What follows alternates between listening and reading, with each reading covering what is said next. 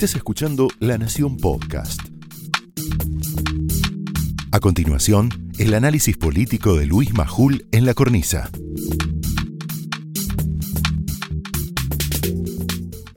Mensaje urgente para el presidente Alberto Fernández. En este mismo momento, seguro que Quirós, cuando se vaya de acá, va a estar peloteando con el jefe de gobierno de la ciudad si hay novedades. En este mismo momento, mientras todos tratamos de entender, vos también, ¿no? Supongo que Federico también, Silvina también, lo veo Hugo Machiavelli, a, Luis Gasulla, Agustina también. Si la curva se viene amesetando, si la curva se viene amesetando, aunque salta, o si vamos a una catástrofe sanitaria, como dijo la ministra Bisotti, tratamos de entender porque no lo tenemos claro. El presidente sigue siendo presionado, a mi entender, ¿eh? De mala manera, una vez más, por Cristina Fernández, Máximo Kirchner y Axel Kisilov. La madre y el hijo no dejan de llenarle la cabeza al presidente. Lo llaman para decirle que la reta parece todavía peor que Macri y que Patricia Bullrich, que no debe llamarlo ni escribirle, que por el contrario hay que responsabilizarlo por la, dijeron, ¿no? Catástrofe que se viene, que no se asuste por la rebelión de los padres, que no es tan importante, que el jefe de gobierno va a terminar reculando, que si es necesario, y esto lo agrego yo, el aparato de propaganda del kirchnerismo se va a encargar de vincular a la reta, esto es lo próximo que se viene, ¿eh? empiecen a prepararse, se va a encargar de vincular a la reta con imágenes de argentinos conectados a respiradores. ¿eh? Empiece, lo advierto ahora, ¿eh? si empiezan a ver memes, argentinos conectados a respiradores, este, fotos en los pasillos de, los sanatorios, van a empezar a oír esta semana, si no se arregla, si no hay un acuerdo mínimo, testimonios de médicos, espero que no encuentre a ninguno, que debieron elegir entre salvar a una persona u otra. ¿Y por qué hablamos de decisiones contra reloj? Ahora, porque es muy probable que en las próximas horas el presidente pueda terminar haciendo, ojalá que no, lo de la última vez. Anunciar nuevas restricciones sin consultar a la ciudad. Una posibilidad cierta, ¿eh? ¿Qué nuevas restricciones? Escenario número uno, iguales a las que se dispusieron la última vez, pero con una variante para las escuelas. Escucha bien, la de presencialidad administrada. Para mí no existe esto, pero ponele que exista. Esto, para entenderlo sencillo, lo que dijo Trota, ¿no? Sería que cada colegio pueda decidir si abrir o cerrar, más o menos según la evolución de los contagios. ¿Se entiende, Federico? Perfectamente, Luis. Mm. Bueno, es, obviamente, es complejo esto, pero si lo ponen así, a ver, nosotros creemos en la responsabilidad tuya y la mía y los, directores de escuela de la ciudad o de cual. Yo creo en eso. Yo creo. ¿Por qué no trabajar así? De nuevo, las escuelas son los lugares del mundo, no de la Argentina, en donde los protocolos funcionaron mejor. Donde los protocolos funcionaron, funcionaron mejor. Escenario número dos. Anuncio de cierre total. Igual al que se implementó el 20 de marzo de 2020. Pero esta vez por 15 días. Esto es lo que pretenden. Cristina, Máximo Kirchner, Kisilov, Goyan, Kreplak y los demás. Bueno, esto es muy importante porque dicen, nosotros no jugamos a la política, no, no juegan a la política. Entonces, ¿por qué usaron a Sergio Berni como el gran cuco esta semana? ¿Por qué? Porque Berni, licenciado en chamullo, oficial del ejército, cirujano, ultradeportista, el hombre del millón de abdominales mientras padecía COVID, ¿se acuerdan? Con COVID, el tipo haciendo abdominales, dice tantas, con todo respeto, dice tantas tonterías por minuto que pronto, si no lo hacen ahora, en los próximos horas, lo van a mandar a guardarse. Primero tiró la bomba en el programa de, eh, Jonathan Viale, ¿no? Tiró la bomba diciendo, ¿qué? ¿Fase 1? Vamos, peor que fase 1, no sé, a Marte te mandan, a otro planeta. ¿No? Como dice tantas pavadas, dice, no, yo soy médico. Además, médico cirujano, ¿cuántas cirugías hizo? Yo, eh, un día hay que, hay que empezar a mirar para atrás, ¿no? Y ayer en el programa de Juana Viale, por suerte había alguien con que, se maneja con datos, ¿viste? Porque el problema de estos zaraceros es que si vos no tenés datos, además yo mismo, si yo no soy un científico, ¿qué le voy a decir si el tipo me dice, no, ¿sabes qué? Un día me dijo, ¿sabes lo que pasa? Que en los barrios pobres hay menos contagio porque el virus, como tienen tanta defensa, la gente que el virus le hace, ¿viste? El virus le pega en el ojo y sale para... Yo digo, ah, sí, debe ser así. Bueno. Mira, el programa de Juana Viale, Conrado Stoll puso a Bernie en su lugar una y otra vez. ¿Querés ver un poquitito? Míralo.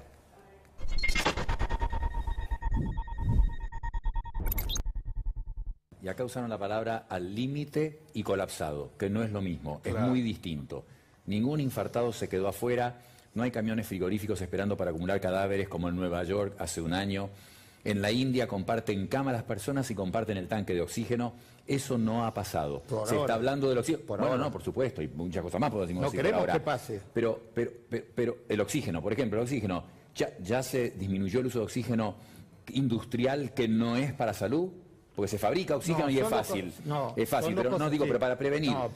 y, y por último, el tema médico es la consecuencia. ¿Por qué no hablamos de cómo prevenir esa situación o ese colapso o límite o como lo queramos decir. Por ejemplo, ¿cuándo en la humanidad se distribuyeron mil millones de algo en cuatro meses en 200 países? Bueno, se distribuyeron mil millones de vacunas. ¿En qué lugar de esa lista estamos? No, estamos en un muy mal lugar. Pero por supuesto. Y en el testeo, que son las herramientas para controlar esto, mucho mejor que el aislamiento. Porque Nueva York cerró, lockdown total. ¿Cuándo? En marzo del 2020, cerraron los colegios cuando no había dexametasona, cuando no se sabía que la gente se estaba fijando en la casa sin darse cuenta, cuando no había testeo, cuando no sabíamos que los asintomáticos contagiaban, cuando no se usaba tapaboca. Entonces, era lógico el lockdown en marzo en Nueva York. Pero hoy, única herramienta con todas las que hay, acaba de Juana nombrar el test rápido que nos hicimos todos para saber que no estamos contagiados. Eso solo, hay millones disponibles, se pueden vender en la farmacia las empresas los pueden comprar y hacerse a los empleados. En los países nórdicos no los están en las farmacias? Eh, esa es la pregunta que hay que hacer al ministro Berni o a otra persona. Deberían estar. ¿Por qué solo quieren cerrar todos? Quieren cerrar todo. ¿Por qué no hacen test en la provincia de Buenos Aires, que cada vez son más baratos los test? ¿Por qué además del cierre total no plantean otra cosa? ¿Por qué meten pánico solamente? A ver, quieren meter un poco de miedo para para que todos sepamos dónde estamos? Sabemos dónde estamos, pero no nos metan pánico de nuevo. Pánico no, por favor. No apuesten a paralizarnos, porque además va a ser un boomerang. Si quieren ganar las elecciones, no metan más pánico. No metan más pánico. Pero el otro escenario posible, el que sería mejor, para vos, para mí, para todos, ¿eh? consiste en esperar, lo, lo acabas de oír a Quirós, entre 24 y 48 horas más, retomar el diálogo del presidente con el jefe de gobierno de la ciudad y presentar los anuncios por consenso. ¡Wow! Revolucionario sería, ¿no? En Argentina de hoy, Federico, Silvina, revolucionario, por consenso. Che, vamos a presentar los anuncios por consenso. ¿Viste que antes le decían a esto el trío pandemia? Este, el presidente Horacio Rodríguez Larreta, ojalá vuelva el trío pandemia. Ojalá vuelva el trío pandemia. Ojo, ¿eh? aún planteando las diferencias de criterio, porque diferencia de criterio hay. Quirós tiene datos, el presidente tiene otros datos, pero debe haber una base mínima de coincidencia. ¿Quieren llamarle presencialidad administrada, es? ¿Presencialidad administrada? Así le, dicen, presencialidad administrada. ¿Quieren llamarle? Llámenle presencialidad administrada, pero la mayor parte de los argentinos si no se ponen de acuerdo, no van a empezar a acatar las restricciones. Rodríguez Larreta también duda, no está seguro de tomar el teléfono y llamar al presidente porque lo desalienta el último ataque de Cristina y Máximo, ejecutado por Luana Volnovich, que también, ¿cuándo se hizo experta en salud y en el PAMI, Luana Volnovich? Con todo respeto, ¿eh? Yo no digo que hay que hacer un... que solamente los especialistas tienen que ocupar los cargos, pero pone en su tuit primero, primero, antes que titular del PAMI, pone militante, no sé qué, militante kirchnerista, ¿no? Militante Ahora le voy a preguntar a, a Gasulla que se sacó de el la cámpora, dice. Militante, militante de la, cámpora. y además, eh, impulsar una operación sucia que incluyó, una vez más, manipulación de datos y de hechos para perjudicar a los altos funcionarios de la ciudad. Está claro que el cierre total que proponen Cristina y Máximo, entre otros, sería perfecto para no reconocer los enormes errores que viene cometiendo el gobierno en el medio de la pandemia. ¿Cuáles? La cuarentena eterna, que terminó de destruir la economía y que no impidió la acumulación hasta el día de hoy de más de 60.000 muertos. Los muertos de hoy pasaron los 61.000. La responsabilidad que tiene el gobierno por la falta de vacunas, su ineficacia para controlar los encuentros masivos en el conurbano. Ilústrenme, por favor, alguna foto, algún video de las ferias de este fin de semana y del jueves y viernes. ¿Esto qué es? ¿Qué es esto? Cuéntenme.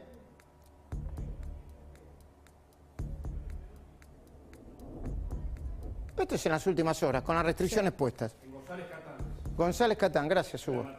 En la matanza. Miren, vamos a cuidar, eh, eh, tenemos que cuidar, cuidemos esto no podemos cuidar esto, entonces diga, que sean humildes digan, che, es imposible cuidar esto, necesitamos consenso y ayuda, y vos también nos tenés que ayudar, porque la verdad que no vamos abasto, no conseguimos la vacuna, admitan los errores. Bueno, el propio velatorio de, la última despedida de Mario Meoni, le mandamos un saludo a la familia, sabemos que, bueno, hay un dato político interesante ahí, ¿no? Pasó por encima de la grieta, pero aún así mucha gente, ¿no? Mucha gente, mucha gente junta, aglomerada. Yo tengo amigos, gente muy cercana, que últimamente está despidiendo a sus familiares eh, sin, sin, sin, la despedida que, normal de antes de una pandemia. Y está bien, es, es un dolor inmenso, pero no se puede, no se puede que reconozcan la utilización política en la distribución y la aplicación de las vacunas, desde los vacunatorios VIP y los vacunados VIP hasta la instalación de vacunatorios precarios con la marca Suteba Cetera, que nos mostró una vecina de General Pacheco. Mostrame porque quizá la gente estaba laburando o estaba haciendo otra cosa. Miren, esto es un vacunatorio. Camisetas. A ver, eh, eh poné, el audio, por favor, de la mujer indigna. Que están dando vacunas a la gente sin saber, sin saber si tienen el frío correspondiente con el derecho de quién están dando vacunas. la verdad que es una cosa increíble. Señora, usted increíble. a mí y es ilegal. Salí de acá que nos Por favor, tranquilos. En capital No sabemos, yo no soy de capital, soy de provincia, así que no tengo la menor idea. Pero que den, que den la vacuna en una casa cualquiera y no en un vacunatorio, en un vacunatorio como se debe, la verdad es lamentable haciendo propaganda. No sean inmorales, saquen los carteles Etere y Suteba, no sean inmorales, en ninguna parte del mundo hacen esto. Y si lo hacen en, ninguna parte eh, en alguna parte del mundo, son tan inmorales, tan chiquitos, tan mezquinos, como estos dirigentes de Suteba y de Cetera. Baradel, cuánto daño, ¿no? Ante la pandemia, la educación y durante la pandemia queriendo repartir las vacunas. Después le vamos a mostrar otra, una cosa parecida en Vicente López. Creo que fue en Vicente López, sí. Por todo esto, y espero que se entienda bien, nos atrevemos a enviar un mensaje urgente al presidente Alberto Fernández. El mensaje es que tome el mismo teléfono con el que hizo retweet a este dibujo tan infeliz, debe ser el mismo teléfono, mostrame el dibujo, por favor, el de Putin vacunando un gorila y Alberto Fernández con la gasita en la mano, que tome el mismo teléfono con el que hizo ese retweet y lo borró inmediatamente y convoque, que llame a Horacio Rodríguez Larreta con el mismo teléfono y lo convoque para presentar una decisión de consenso. O que en el caso de que reciba un mensaje del jefe de gobierno de la ciudad, si le envía un mensaje, le responda inmediatamente para llegar al mismo resultado. Que se encierren horas con especialistas de todas las áreas para lograr acuerdos mínimos. Que se enfrenten a esta crucial etapa de la pandemia dejando de lado los cálculos electorales, los rencores personales y la ventajita que le quieren sacar dirigentes sin responsabilidad de gestión. Hoy como Máximo y Cristina. Dirigentes que buscan tirar de la soga hasta que se rompa. Dirigentes que como Cristina se toman el avión presidencial Tango 10 y llegan a su casa del Calafate, esta semana pasó, lejos de la contaminación política que ellos mismos alimentan. La CPF.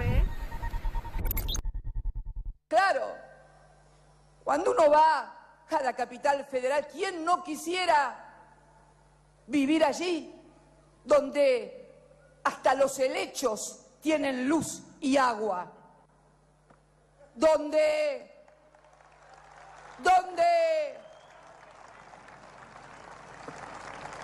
donde te rompen la vereda 20 veces y cada vez ponen baldosas más brillantes, cuando tenemos gente en nuestras barriadas, en el conurbano bonaerense, chapaleando agua y barro. Esto fue el análisis político de Luis Majul en La Cornisa, un podcast exclusivo de La Nación. Escucha todos los programas en www.lanacion.com.ar. Suscríbete para no perderte ningún episodio. Estamos en Spotify, Apple Podcast, Google Podcast y en tu reproductor de podcast favorito. Seguí escuchando La Nación Podcast.